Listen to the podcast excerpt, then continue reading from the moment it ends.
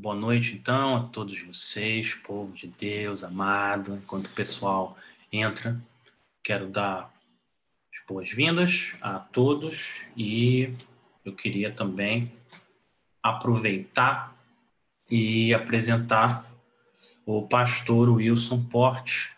Obrigado de novo, pastor, por ter aberto aí sua agenda ocupada para falar com a gente essa noite sobre depressão e graça pastor Wilson, ele é o pastor da Igreja Batista Liberdade, lá em Araraquara, São Paulo. E ele também é o professor e presidente agora também do seminário Martin Busser. Maravilha, o pastor Wilson é casado com a Rosana. E eles têm dois filhos, o Natan, que tem 15 anos, e a Ana, que tem 12 Maravilha, Pastor Wilson, muito obrigado por estar com a gente aqui essa noite. Esse vai ser o último estudo dessa série que a gente tem feito com né, pastores e irmãos convidados e a gente está animado por ouvir sobre esse tópico importante, depressão e graça. Quero fazer o seguinte, eu vou ler o trechinho do Salmo 121 com vocês, vou ler o começo do Salmo 121, vou orar e vou passar já a palavra para o pastor Wilson, tá bom? Então vamos abrir nossas Bíblias no Salmo 121.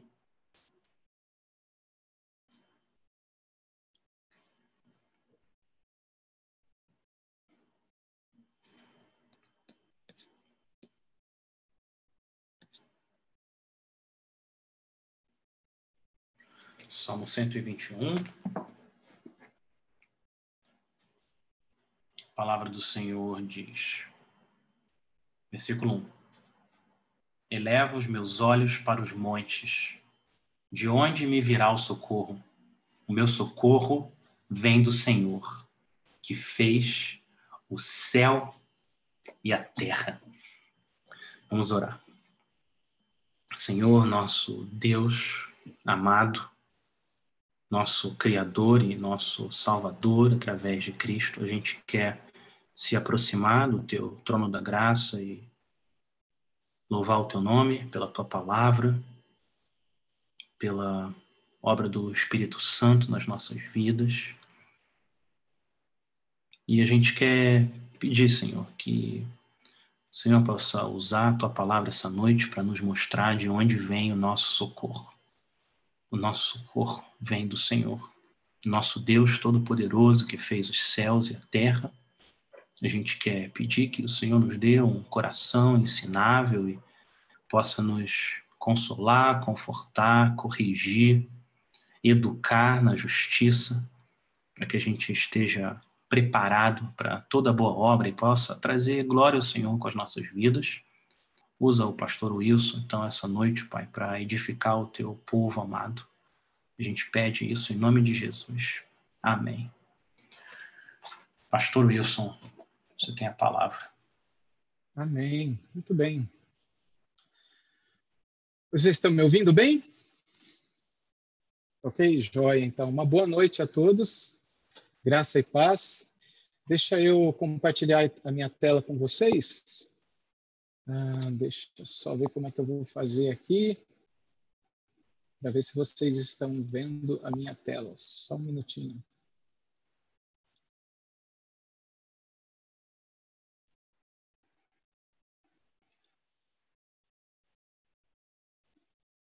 E digam o que, que vocês estão vendo aí agora, por favor.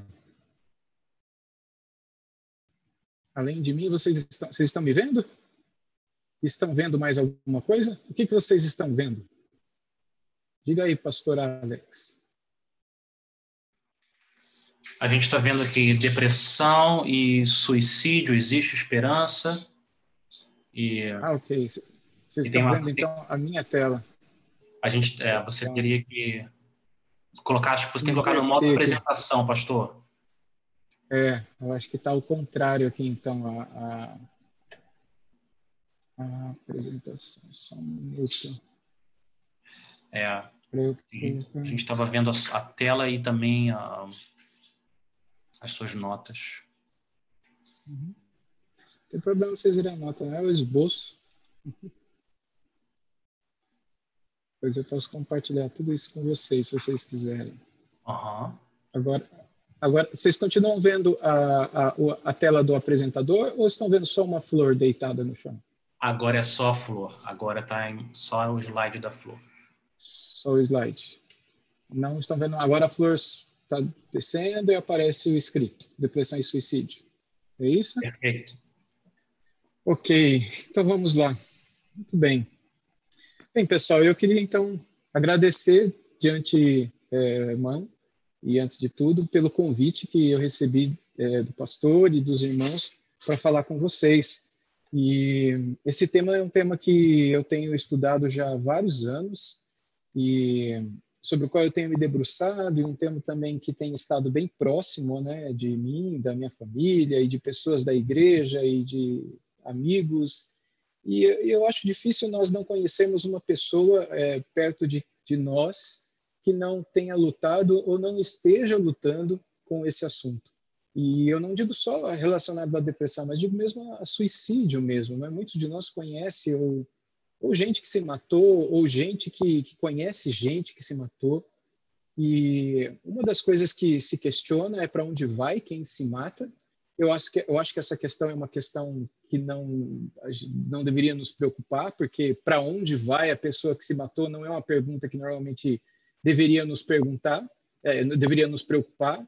É, mas o que deveria nos preocupar de fato é: será que há esperança para aqueles que estão vivos? Não é? Afinal de contas, aquele que foi, foi, e aqueles que ficarão talvez terão o mesmo destino daqueles que foram um dia. E aqueles que foram, por que motivo foram? E será que há outros que estão conosco e que talvez terão o mesmo destino? E será que podemos fazer alguma coisa antes que eles tomem essa decisão tão triste? E quando a gente fala de depressão e suicídio, nós estamos falando de coisas que estão intimamente conectadas. E hoje nem tanto, mas até pouco tempo atrás, muita gente não dava muita atenção à questão da depressão. E principalmente a conexão que existe entre depressão e suicídio. Muita gente desconectava totalmente as duas coisas, né? Quando a gente fala em depressão, é, eu gostaria que a gente pensasse justamente num grande guarda-chuva debaixo do qual muita coisa é, está debaixo de, não é? A depressão, ela é um grande guarda-chuva debaixo do qual existem muitos transtornos, muitos traumas, muitas síndromes, muitas doenças, né, que se manifestam e que muitas vezes é, são diagnosticadas como depressão. E não existe um único remédio ou um único tratamento para a depressão, e não existe uma única forma de diagnosticar a depressão. E também não existe uma única causa para a depressão, sendo possível encontrar várias causas, como causas físicas mesmo, causas hormonais, é, causas até hereditárias, né? depressão em famílias, questões hereditárias. Existem razões espirituais também, sem dúvida nenhuma, razões pecaminosas que podem levar uma pessoa à depressão, como questões físicas, patológicas, é, hormonais e outras. E essa correlação que há entre a depressão e o suicídio é algo que deve chamar a nossa atenção. Tem esse artigo aqui de 2018 que diz que o Brasil teve o maior número de casos de depressão na América Latina naquele ano. A doença deve se tornar o segundo maior problema de saúde do mundo em três anos, ou seja, até 2021, 2020, 2021, que é quando nós estamos, eles estimavam que este problema, o problema da depressão, talvez se tornasse o segundo maior problema do mundo em casos de tratamentos né, é, dentro dos hospitais. E essa outra notícia diz que o Brasil é o país mais deprimido da América Latina. Uh, são, aponta a OMS, né, são 11,6 milhões de brasileiros que sofrem do distúrbio é, chamado depressão. Ou seja, é algo para ser levado a sério. Como eu disse há pouco, quando a gente fala de depressão, nós estamos falando de um grande guarda-chuva, debaixo do qual várias sensações, né, vários comportamentos, é, várias alterações, como alteração de humor, alteração de ânimo, alteração de apetite, alteração de humor, alteração do sono e outras acontecem, vários transtornos, né? Então, pense no, na depressão como um grande guarda-chuva ou um grande pedaço do bolo. Quando a gente estuda a depressão, então não tem como a gente estudar ele como um todo, né? E ver esse bolo essa hora da noite, não sei se você já jantou, ou se você não jantou, se você jantou e não comeu a sobremesa, é até quase que um pecado, né? Pode até levar você a uma depressão. Então, me desculpe se eu estou fazendo mal mostrando esse bolo para você. Eu sei que é uma delícia, né? Mas é só para ilustrar para vocês como que o bolo e a, o guarda-chuva ilustram para nós a questão da depressão. Quando nós estudamos depressão, depressão é uma coisa grande demais. Não tem como estudar tudo sobre a depressão em um momento só mas a gente precisa estudar questões é, particulares, pontuais, que podem nos ajudar a lidar com o todo. E se nós soubermos lidar com essas questões pontuais, fica mais fácil lidar com o todo. Bem, o que é mais fácil então? A gente comer o todo do bolo ou a gente comê-lo por partes, né? Nós é, nos protegemos de todo o temporal ou nós nos protegemos apenas daquele lugar por onde estamos passando? É mais ou menos isso que nós vamos pensar quando nós pensamos na questão da depressão e do suicídio. Se a depressão ela pode levar para o suicídio, o que, que a gente pode fazer, então, tanto para nos proteger, caso venhamos a passar por depressão, ou estejamos passando, ou conheçamos alguém que passe, é, para que evitemos ou auxiliemos alguém para que essa pessoa é, não passe e não chegue a ponto de se suicidar? Existe alguma esperança? O que podemos fazer? E eu quero, sobretudo, pensar na vida de Moisés, quando a pressão e a frustração é, o levou à depressão, o levou a um momento de grande frustração, de grande desespero. Não é? Existiu esperança na vida de Moisés? Existiu qual foi a esperança né, na vida de Moisés? Antes de eu ler os textos, eu vou ler vários textos bíblicos com vocês, que estão lá no livro de Êxodo, e alguns deles estão no livro de Números também.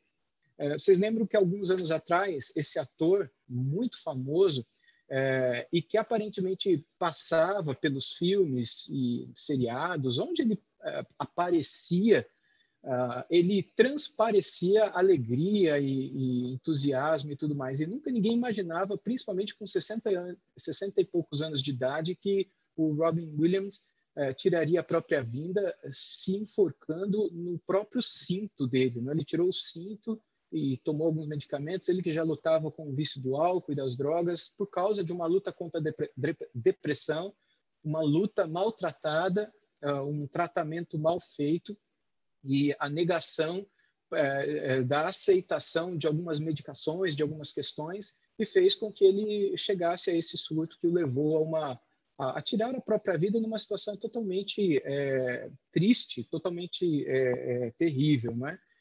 E no Brasil, quando a gente pensa no que acontece no nosso país, a morte por suicídio no Brasil, entre os anos de 2011 a 2016, foi enorme. Só para vocês terem uma noção, o Ministério da Saúde, entre esses anos, é, relatou em torno de 60, quase 63 mil casos de suicídio por causa de depressão.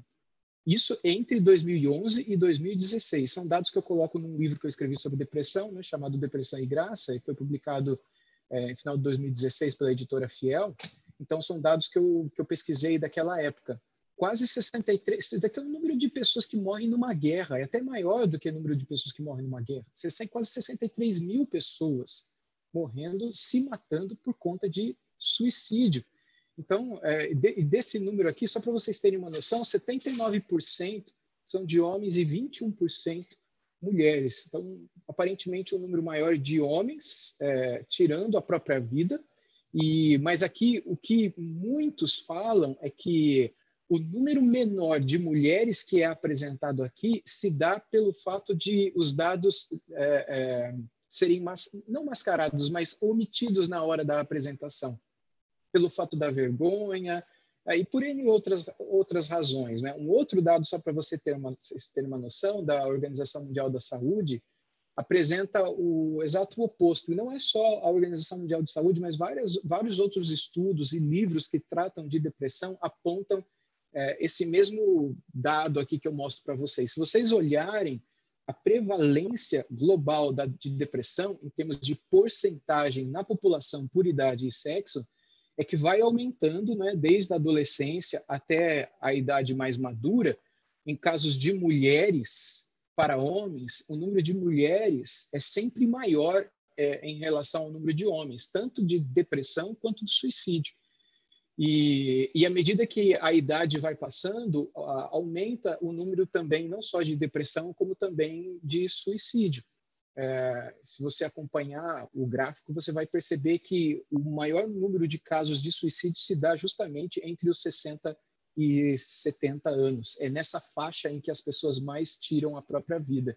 E isso é surpreendente para nós, mas isso são dados conhecidos, isso é, é excetuando aquilo que a gente não sabe. Isso é o que fica evidente, é o que sai nos boletins médicos, é o que sai nas certidões de óbito.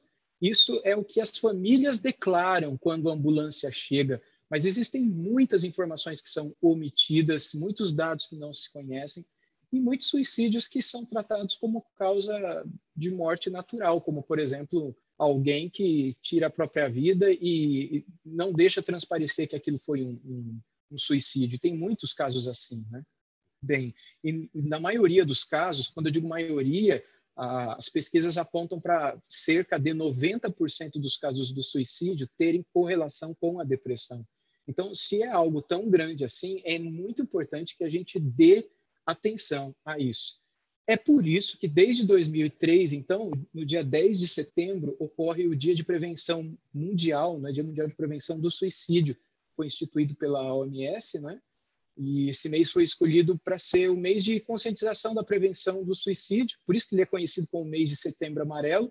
E aqui no Brasil, as primeiras campanhas aconteceram em 2014, lá em Brasília. Em 2015, ganhou destaque pela iluminação de vários monumentos lá em Brasília, né? E tem ganhado força em vários lugares. E o principal objetivo é, é conscientizar as pessoas é, principalmente pessoas que estão nos chamados fatores de risco para o suicídio, como pessoas que têm alguns tran transtornos, mentais, pessoas que estão em tratamento é, por problemas de alcoolismo ou por problemas de vícios é, com drogas, ou pessoas que estão lutando contra os vários tipos de depressão, pessoas que estão lutando contra a esquizofrenia, ou pessoas que estão com algum fazendo terapias ou tratamentos por questões sociodemográficas, pessoas que estão com outros problemas psicológicos, que estão tratando de, de outras questões incapacitantes, assim chamadas, né? E em questões de vulnerabilidade e que, por, por essas razões, acabam, por qualquer razão, tirando a própria vida. Mas o que muita gente tem percebido é que, apesar desse mês ser o mês de conscientização, é também o mês em que mais as pessoas se matam porque fica se falando o mês inteiro de suicídio, suicídio, suicídio, parece que bota a lenha na fogueira, incentivando as pessoas para elas se matarem. E a maioria das pessoas que estudam depressão são contra o mês de prevenção do suicídio e da depressão. Eles são contra esse negócio do mês de conscientização da depressão, porque parece que é o mês em que mais as pessoas se matam. Quando muito se fala do assunto, pior é. Então, é algo que, que faz a gente pensar, não é? Só que alguns dados preliminares para a gente entender aquilo que se fala fora do ambiente cristão. Mas e nós, dentro do ambiente cristão, o que, que nós devemos pensar com relação ao suicídio? O que, que nós devemos pensar com relação à depressão? Bem, com relação ao suicídio, a Bíblia é muito clara, lá em 1 Samuel capítulo 2, versículo 6, o texto bíblico nos diz que o Senhor é quem tira a vida e quem a dá. Ele faz descer a sepultura e faz subir. Ou seja, você e eu não temos o direito nenhum de tirar a nossa própria vida. Então, todas as vezes que um ser humano tira a própria vida, esse ser humano está cometendo um pecado. Nenhum ser humano tem direito de tirar a sua própria vida. Todo suicídio é pecado. Pecado como a mentira é pecado, como a fofoca é pecado, como a ganância é pecado e como outros assim chamados pecados o são é, pelas escrituras. E quando nós correlacionamos no início a tudo isso que estamos falando, né, com a vida de Moisés, eu queria refletir com vocês alguns momentos em que ele, passando pelo que ele passou, foi tentado também a tirar a própria vida e viveu justamente essas duas relações na vida dele. Como é que ele lidou com essas duas relações? Num primeiro momento, a gente vê Moisés ele lidando tanto com a pressão que o levou a um estado de, de muita tristeza, de uma tristeza profunda, de um estresse, de um cansaço, de, um, de, um, de uma tristeza excessiva, de fato por outro lado, momentos em que fez com que ele pensasse que o melhor seria ele morrer. E ele não só quis morrer, como ele pediu para Deus matar ele. E a gente vai ver tudo isso agora. Né? A vida de Moisés ela pode ser dividida em três partes. Primeira parte, é, dos anos é, três partes de 40, digamos assim, né? Dos, quando ele, os primeiros 40 anos de sua vida, que ele vive longe de sua família, os outros 40 anos, quando ele vive longe de todo mundo, e os últimos 40, quando ele tem que se esquecer de si mesmo, né? Os primeiros 40 anos de sua vida vivendo na solidão, a gente vai ver os textos bíblicos agora, os outros 40 anos, não é, do 41 até os 80 mais ou menos, aprendendo que ele não é nada, e os últimos 40 anos, dos 81 aos 120, ele morre com cerca de 120 anos de idade, aprendendo que Deus é tudo. Então vamos lá, na primeira fase de Moisés, os primeiros 40 anos de vida dele, ele teve que aprender a viver na solidão, e a gente vê isso nesse texto bíblico de Êxodo 1, 15 até 2, 10, que eu gostaria de ler com vocês. O texto está todo aqui para agilizar a nossa leitura, tá bom? Vou colocar ele aqui na tela para vocês. O rei do Egito deu a ordem às parteiras hebreias, das quais uma se chamava Sifrá e a outra se chamava Puá. Ele disse: Quando vocês servirem de parteira às mulheres hebreias, verifiquem se é menino ou menina. Se for menino, matem. Se for menina, hein? menina, deixem viver. As parteiras, porém, temeram a Deus e não fizeram o que o rei do Egito lhes havia ordenado. Pelo contrário, deixaram viver os meninos. Então o rei do Egito chamou as parteiras e lhes perguntou: Por que, que vocês fizeram isso e deixaram viver os meninos? As parteiras responderam ao faraó: é que as mulheres hebreias não são como as egípcias, as egípcias são vigorosas e dão à luz antes que a parteira chegue. E Deus foi bom para as parteiras e o povo aumentou e se tornou muito forte. E porque as parteiras temeram a Deus, ele lhes constituiu família. Então faraó deu ordem a todo o povo dizendo: joguem no rio Nilo todos os meninos hebreus que nascerem, quanto as meninas deixem viver um, homem da casa de Levi casou com uma mulher da mesma tribo. A mulher ficou grávida e deu à luz um filho. Vendo que o menino era bonito, bonito escondeu-o durante três meses e não podendo, porém, escondê-lo por mais tempo, pegou um cesto de junco, tapou os buracos com betume e piche e, pondo nele o menino, largou o cesto no meio dos juncos, à beira do rio. A, menina, a irmã do menino ficou de longe para ver o que ia acontecer com ele a filha de Faraó desceu para se banhar no rio. E as moças que tinham vindo com ela passeavam pela margem. Quando ela viu o cesto no meio dos juncos, mandou que uma das criadas fosse buscá-lo. Abrindo o cesto, viu uma criança, e eis que o menino chorava.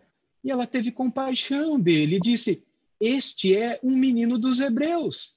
Então a irmã do menino perguntou à filha de Faraó: Quer que eu vá chamar uma das hebreias para que sirva de ama e crie essa criança para a senhora?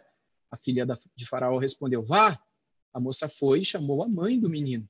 Então a filha de Faraó disse à mulher: Leve esse menino e amamente-o para mim. Eu darei um salário para você. A mulher pegou o menino e o criou. Quando o menino já era grande, ela o levou à filha de Faraó, da qual ele passou a ser filho. Esta lhe deu o nome de Moisés e disse: Porque das águas o tirei.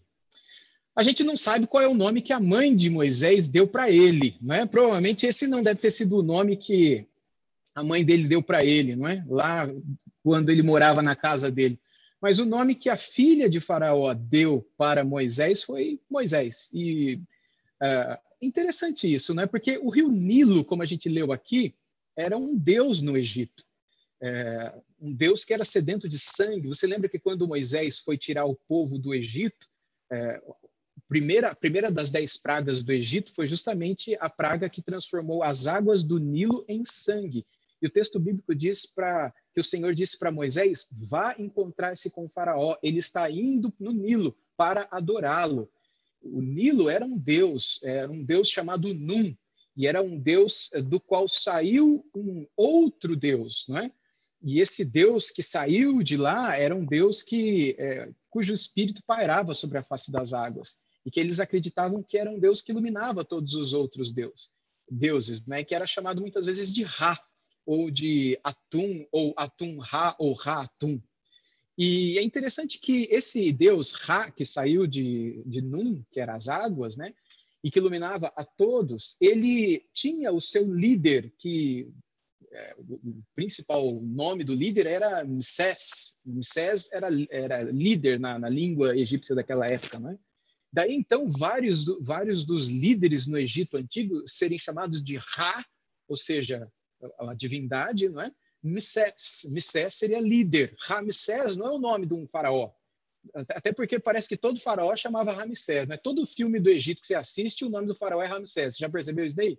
Não é que todo faraó se chamava Ramsés, é que Ramsés é, é como que um título, parecido com César, por exemplo, que também pode ser o nome do cara, como pode ser o título dele também. E Ramsés também pode ser um nome, mas também pode ser um título. Ra, a divindade divina, o círculo solar, ou a luz, ou um espírito luminoso que pairava sobre Num, que era a face das águas, de onde surgiu o primeiro Deus, e Msés, a palavra para príncipe. E é interessante que a filha de Faraó acreditava que esse garotinho foi dado desse, por esse Deus, o Nilo.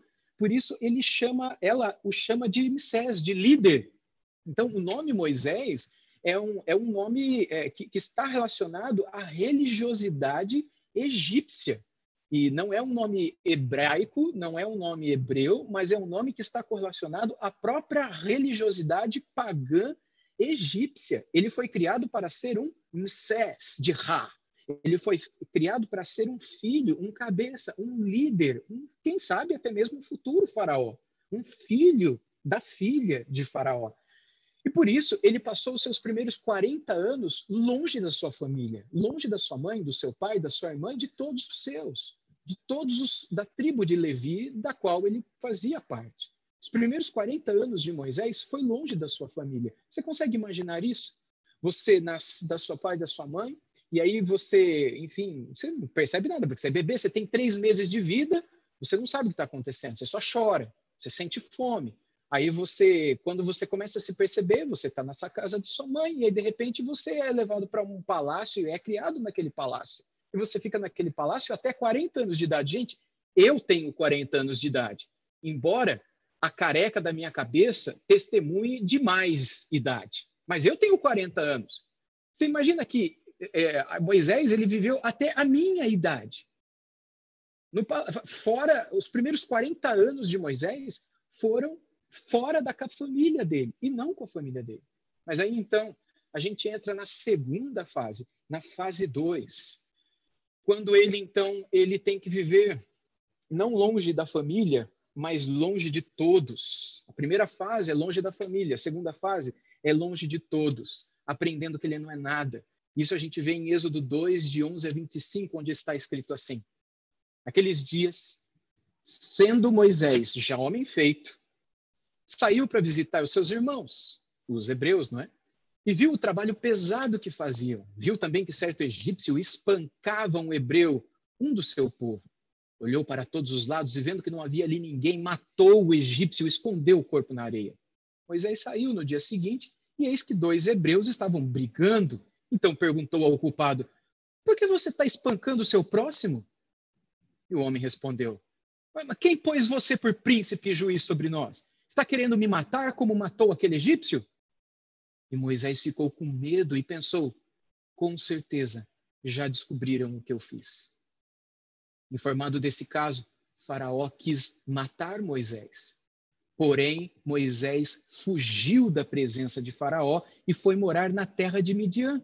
Chegando lá, sentou-se junto a um poço. O sacerdote de Miriam tinha sete filhas, as quais vieram tirar água e encheram os bebedouros para dar de beber ao rebanho de seu pai. Então vieram os pastores e as expulsaram dali. Moisés, porém, se levantou e as defendeu e deu de beber ao rebanho. Quando elas voltaram para junto de Reuel, seu pai, este lhes perguntou: Por que vocês vieram mais cedo hoje? E elas responderam: Um egípcio nos livrou das mãos dos pastores e ainda nos tirou água e deu de beber ao rebanho. Então Reuel disse às filhas: E onde está ele? Porque vocês deixaram ele lá? Chamem um homem para que venha comer conosco. E Moisés consentiu em morar com aquele homem. E ele deu a Moisés sua filha Zípora, a qual deu à luz um filho, a quem Moisés deu o nome de Gerson, porque disse: Sou peregrino em terra estranha. Decorridos muitos dias, o rei do Egito morreu. Os filhos de Israel gemiam por causa da escravidão e eles clamaram, e o seu clamor chegou até Deus. Deus ouviu o, chamar, o gemido deles e lembrou-se da sua aliança com Abraão, com Isaac e com Jacó e Deus viu os filhos de Israel e atentou para a situação deles. Fase número dois da vida de Moisés. Moisés, agora, ele que viveu 40 anos no palácio de Faraó, vivendo como filho da filha de Faraó, longe da sua família, agora ele tem que fugir, não só da família que ele viveu longe, mas da família que o criou ele tem que viver, fugir da terra do Egito e ir morar em Midian. Onde que ficava Midian? Aliás, onde fica? Porque o lugar existe até hoje, né? Só para vocês imaginarem, uh, o Egito fica no Egito, onde é o Egito. O Egito está lá até hoje. É, e o lugar onde Moisés morava é lá no norte do Egito, a região onde, já perto do mar Mediterrâneo, lá em cima, onde a gente tem o delta do Nilo, né? perto de, é, de Sucote, de Ramsés, da, daquela região mais lá, lá em cima. É, bem, bem acima de onde quase termina o Mar Vermelho, onde ele fica bem fininho e onde, de uma forma bem estreita, ele vai chegar no Mar Mediterrâneo. Bom, é, de onde saiu, por exemplo, o povo de Israel, quando eles atravessaram o Mar Vermelho, caminharam muito até chegar lá embaixo no, no, no Monte Sinai. Só para vocês terem uma noção, a terra de Midian, para Moisés chegar lá, ele teve que passar por toda essa região onde o povo de Israel passou, mas provavelmente ele não atravessou o Mar Vermelho. Ele deu a volta por cima, pelo deserto de Sur, ou Shur, atravessou toda a parte onde ficava o, o Monte Sinai, atravessou um outro golfo, eh, que era o, o Golfo de Acaba, que é um, um, outro braço enorme do Mar Vermelho. Tem, o Mar Vermelho tem dois grandes golfos, que é o Golfo de Suez e o Golfo de Acaba. É, e aí, do outro lado, lá no sul, onde hoje fica a Arábia Saudita, bem lá embaixo dela, fica a terra de Midian. Ou seja, Moisés, ele, ele sumiu ele foi lá, não é onde Judas perdeu a bota. A gente fala onde Judas perdeu a bota e aí onde Judas perdeu a meia e onde Judas já estava com calo no pé. É lá onde Judas estava com calo já de tanto que ele caminhou. Moisés, ele realmente estava com medo de ser morto por Faraó. Ele foi muito longe. Então ele fugiu para Midian. Fugiu de todos. E lá ele aprendeu que ele não era nada. Os primeiros 40 anos de Moisés foram vividos na solidão. E os segundos 40 anos de Moisés, dos 41 até os 80, foram aprendendo que ele realmente não era nada. Ele estava longe da sua irmã, dos seus parentes, longe dos seus amigos, longe da sua família da criação, longe de todo o luxo, de todo o palácio, de todo aquele futuro que lhe fora prometido um dia, longe de tudo que ele um dia conheceu e aprendendo que ele não era nada e que agora ele seria somente alguém que cuidaria das ovelhas do sogro dele, que bondosamente deu uma de suas filhas para ser sua esposa e as ovelhas para ele cuidar por 40 anos. Imagina, esse homem com 80 anos, ele queria fazer o que da vida? Podia se aposentar e esperar morrer, curtir os netos, né? Mas não. Aí começa a fase 3. Com 80 anos, Deus quis ensiná-lo que ele é tudo a gente vê vários textos e, por questão de agilidade, eu coloquei todos eles aqui para vocês. Vamos começar com Êxodo 14, 11 a 12. Disseram a Moisés, agora os últimos 40 anos, depois que Deus o chama para tirar o povo do Egito, depois que as pragas lá começam e Faraó expulsa o povo de Israel do Egito e Moisés tira o povo de lá, eles começam a peregrinar ele peregrina 40 anos no deserto. Foram os últimos 40 anos no deserto, não é? Poderiam ser os melhores 40 anos de Moisés, foram os piores 40 anos da vida de Moisés, foram os últimos. Bom, Êxodo 14, 11 e 12. Disseram a Moisés: Será que foi por não haver sepulturas no Egito que você nos tirou de lá, para que morramos nesse deserto? O que foi que você fez conosco, tirando-nos do Egito? Não foi isso que dissemos a você no Egito? Deixe-nos em paz para que sirvamos os egípcios pois teria sido melhor para nós servir os egípcios do que morrer no deserto.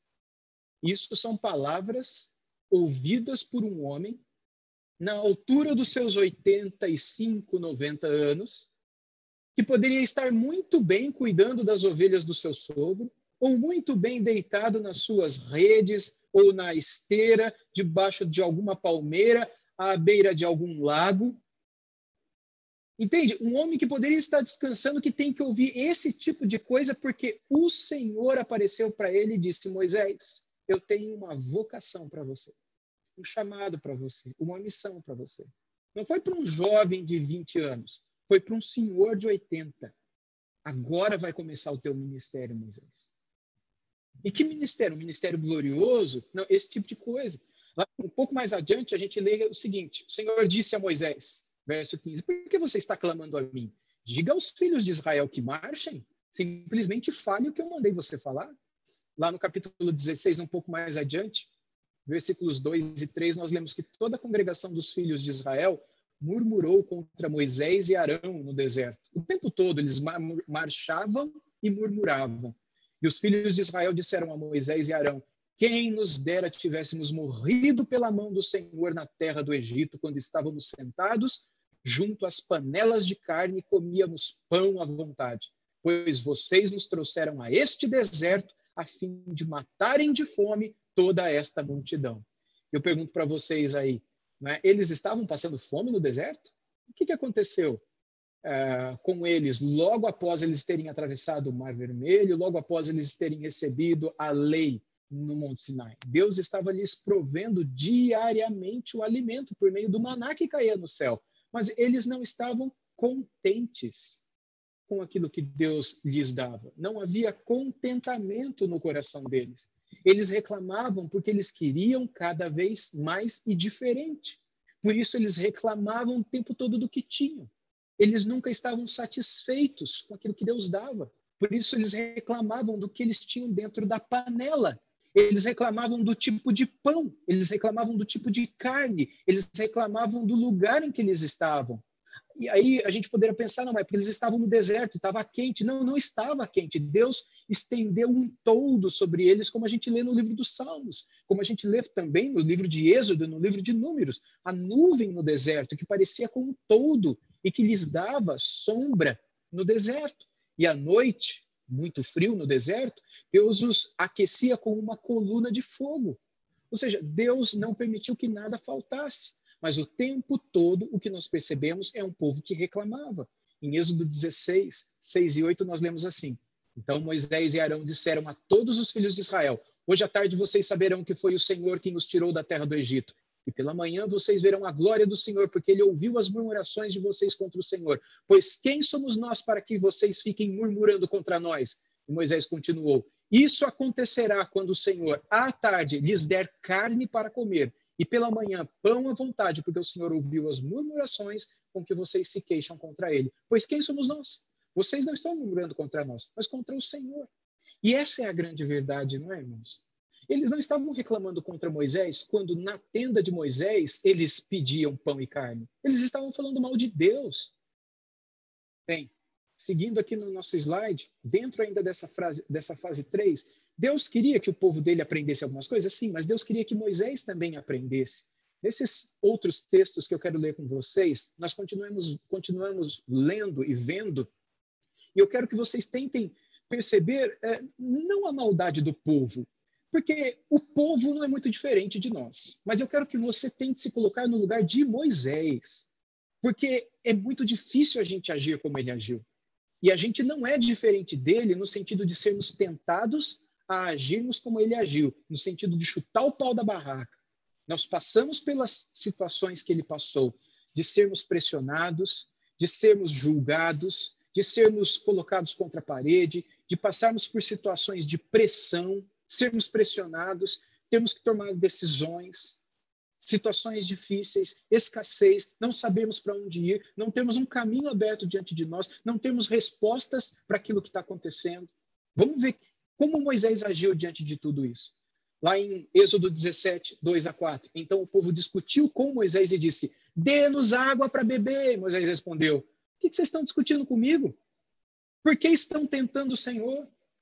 Mas ali o povo estava com sede de água e murmurou contra Moisés, dizendo: Por que você nos tirou do Egito para nos matar de sede, a nós e aos nossos filhos e aos nossos rebanhos? Então Moisés clamou ao Senhor: Que farei com esse povo?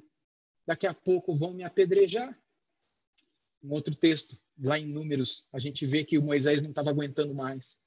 O povo se queixou de sua sorte aos ouvidos do Senhor. Quando o Senhor ouviu as reclamações, sua ira se acendeu e o fogo do Senhor ardeu entre eles e consumiu algumas extremidades do arraial. Então o povo clamou a Moisés, este orou ao Senhor e o fogo se apagou. Por isso aquele lugar foi chamado de Taberá, porque o fogo do Senhor se havia acendido entre eles e o populacho que estava no meio deles veio a ter grande desejo da comida dos egípcios. Também os filhos de Israel começaram a chorar outra vez, dizendo: Quem nos dará carne para comer? Gente, olha que papelão. Vocês já Vocês conhecem alguém que já chorou com vontade de comer carne? E não é gente que está morrendo de fome, tipo crianças, sabe? Pessoas que há semanas não comem. É, não, aqui é gente que está comendo todo dia, mas é gente que está com vontade de comer comida diferente e que chora porque quer comer um tipo de carne específica. Não, não é vergonhoso? Não é vergonhoso isso? Lembramos dos peixes que comíamos de graça no Egito, sabe? De graça, de graça, como escravos, né? Que saudade dos pepinos, dos melões, dos alhos silvestres, das cebolas e dos alhos. Aí você imagina um homem lá na altura dos seus 108 anos de idade, tendo que ouvir um moleque de 34 falando: ah, que saudade que eu tenho do pepino do Egito. E o Moisés ouvindo tudo isso? O que você faria no lugar do Moisés? Mas agora nossa alma está seca e não vendo nada, não vemos nada a não ser esse maná. Aí lá no versículo 10 a gente lê o seguinte: Então Moisés ouviu como o povo chorava por famílias, cada um à porta da sua tenda. Tenta imaginar o arraial de Israel, as tendas montadas, as famílias na entrada das tendas chorando porque eles queriam comer pepino, alho, cebola, peixe. Senhor ficou muito irado e Moisés também não gostou daquilo. E Moisés disse ao Senhor: Vamos ver essa oração. É o último texto bíblico que nós leremos. Que oração maravilhosa Moisés fez. Por que fizeste mal ao teu servo, Senhor, né? E por que não achei favor aos teus olhos? Visto que puseste sobre mim a carga de todo este povo. Será que fui eu quem concebeu todo este povo? Será que fui eu quem o deu à luz para que me digas que o leve no colo, como a babá leva a criança que mama até a terra que prometeste dar a seus pais? Onde eu poderia conseguir carne para dar a todo esse povo? Pois chora diante de mim, dizendo: dê-nos carne para comer. Eu sozinho não posso levar todo esse povo, pois é pesado demais para mim. Se me tratas assim, mata-me de uma vez. Se achei favor aos teus olhos, peço que não me deixes ver a minha miséria. Em nome de Jesus. Amém. E só não falou em nome de Jesus, amém, né? O resto está tudo aí. Essa foi a oração de Moisés. Veja, no final de sua oração, suas últimas palavras foram: Se me tratas assim, Deus, mata-me de uma vez. O que nós vemos do fundo do coração de Moisés aqui é um desejo de perder a sua própria vida. Que nós vemos aqui é Moisés envergonhado, pressionado, esgotado, sem nenhum ânimo, envergonhado, talvez é, frustrado pelo fato de que aquela caminhada para a terra prometida, que já deveria ter chegado depois de algumas semanas ou meses, já, já haviam levado décadas e, e eles ainda não haviam chegado lá. Ou seja, eu no lugar dele, né, frustrado por uma carreira mal sucedida, uma história mal sucedida, 40 anos vivendo longe da minha família, 40 anos vivendo longe dos meus amigos e de tudo que eu construí, que construíram para mim, e agora 40 anos vivendo longe de mim mesmo, morrendo para mim mesmo, tendo que aprender que eu só tenho que depender de ti. E esses últimos 40 anos de Moisés foram os, os principais da vida dele. Foram os 40 anos em que Deus mais tratou e falou, em que ele foi purificado, iluminado e cheio da graça de Deus. E foi quando Deus se revelou a ele, mudou a história da vida dele. E no final desse texto, eu não vou ler porque o tempo acabou, é, mas o, no final da vida dele, o que nós encontramos é que Moisés, ele, é, no final desse texto de Números 11, se vocês quiserem ler o capítulo todo depois, Deus diz para ele: vai lá, Moisés. Deus responde para ele. E Deus manda a carne. E o povo come a carne, mas enquanto o povo está comendo a carne, a cebola, etc., o povo morre, porque o povo estava só reclamando. Mas Deus respondeu para Moisés. E o grande diferencial é que Moisés foi e falou. Sabe, ao invés de ele tirar a própria vida, o que seria ali óbvio, porque isso passou pela cabeça dele, e essa não foi a primeira vez que Moisés orou e mencionou que pela cabeça dele estava passando a vontade de morrer, e isso passa pela cabeça, sim, de todas as pessoas, inclusive as que temem a Deus, inclusive pessoas que são seriamente tementes ao Senhor, e que muitas vezes não suportam mais esse mundo, esta vida ou a vida que vivem e que consideram seriamente a possibilidade de Jesus voltar logo. E se Jesus não voltar logo, por que, que então o Senhor não dá um jeito de me levar para junto de ti? E se isso não vier acontecer, elas levam a sério o dar uma mãozinha para o Senhor para ele mesmo ir logo à presença de Deus. O que, que não permitiu com que Moisés desse fim à sua própria vida? A gente percebe que foi o fato de ele ter buscado a Deus e ter falado com o Senhor. Eu quero encerrar mostrando ainda alguns dados para vocês. Esse dado está muito próximo de nós, né? Esse slide mostra para vocês esses suicídios no Brasil, né? E algumas porcentagens de acordo com faixas etárias. Aqui nós encontramos, né, na faixa mais clarinha, em torno de 17% são idosos. A faixa escura de 5 a 9 anos, que é uma faixa minúscula que tem aí na, na sua tela, é de crianças, 0,04%. Uma faixa mais rosada, né? Média de adolescentes entre 10 e 19, 8%, e adultos de 20 a 59 anos, 20 a 60 anos, 70, quase 75%. E desses é, 20 a 60 anos, a maioria deles são dos 40 aos 60 anos de idade. Nós precisamos dar atenção para isso. E a maioria desses casos, eles advêm disso daqui. A maioria deles, eu só mudei aqui antes né, da hora, mas transtornos detectados em suicidas. Né? Esses são dados extraídos de pesquisa com mais de 15 mil pacientes. A maioria, se vocês olharem aí na, nas cores, dos suicídios são por conta da depressão. Cada uma dessas cores representa uma das causas que levou a pessoa ao suicídio. Ah, o que está em, em preto é, são distúrbios de humor, como depressão, por exemplo. Mas os outros, como ansiedade, que é a faixa rosa, rosada, 6,1, também está dentro de depressão. Distúrbios de personalidade, que é a vermelha, não está no caso de depressão, é uma outra enfermidade mental. Esquizofrenia é uma outra enfermidade mental. Mas considere a ansiedade, preto, e considere o, a ansiedade, perdão, rosado e o preto, né, o distúrbio de humor como a depressão, como praticamente 50% desses, desses casos. E os 22% dos transtornos por abuso de substâncias, como álcool ou drogas, que é o cinza escuro, que leva a pessoa para angústias e ansiedades, em alguns casos, não que toda angústia e ansiedade seja decorrente disso, mas a maioria dos casos, é, como casos que apontam para também é, algo que deve chamar a nossa atenção. Tudo isso para mostrar para vocês que a gente não pode brincar com a depressão. A depressão ela dá sinais e em dando sinais nós não podemos brincar com ela.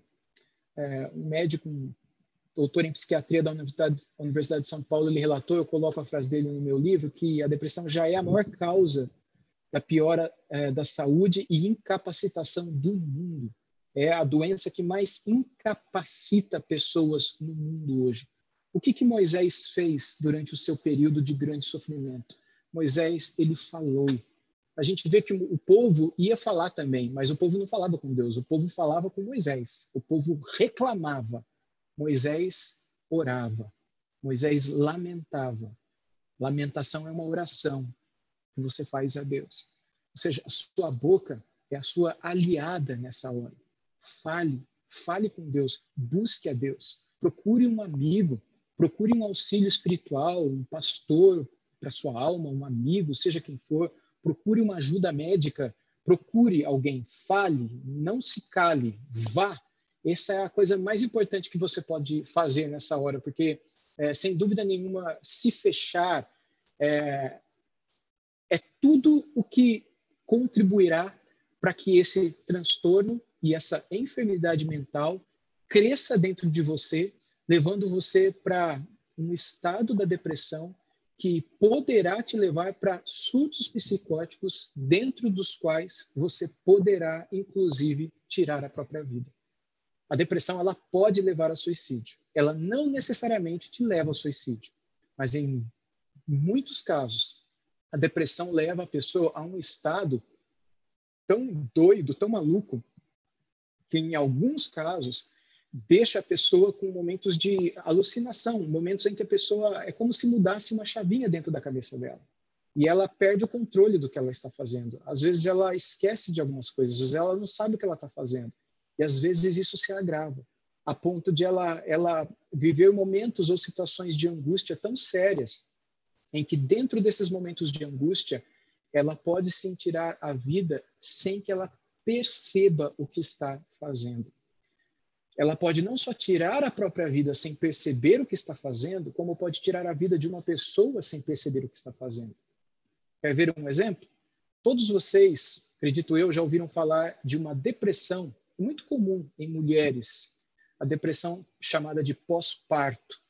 É, quando uma mulher, por uma questão puramente hormonal, ela não tem nada a ver com pecado, é uma depressão uma, causada por uma alteração hormonal que acontece no momento final é, do momento da criança nascer e que a mulher, por essa alteração hormonal que acontece, é, um desregular hormonal gravíssimo que acontece, ela perde a sua consciência e ela é capaz de matar o seu próprio filho que nasceu, por ela estar fora de si.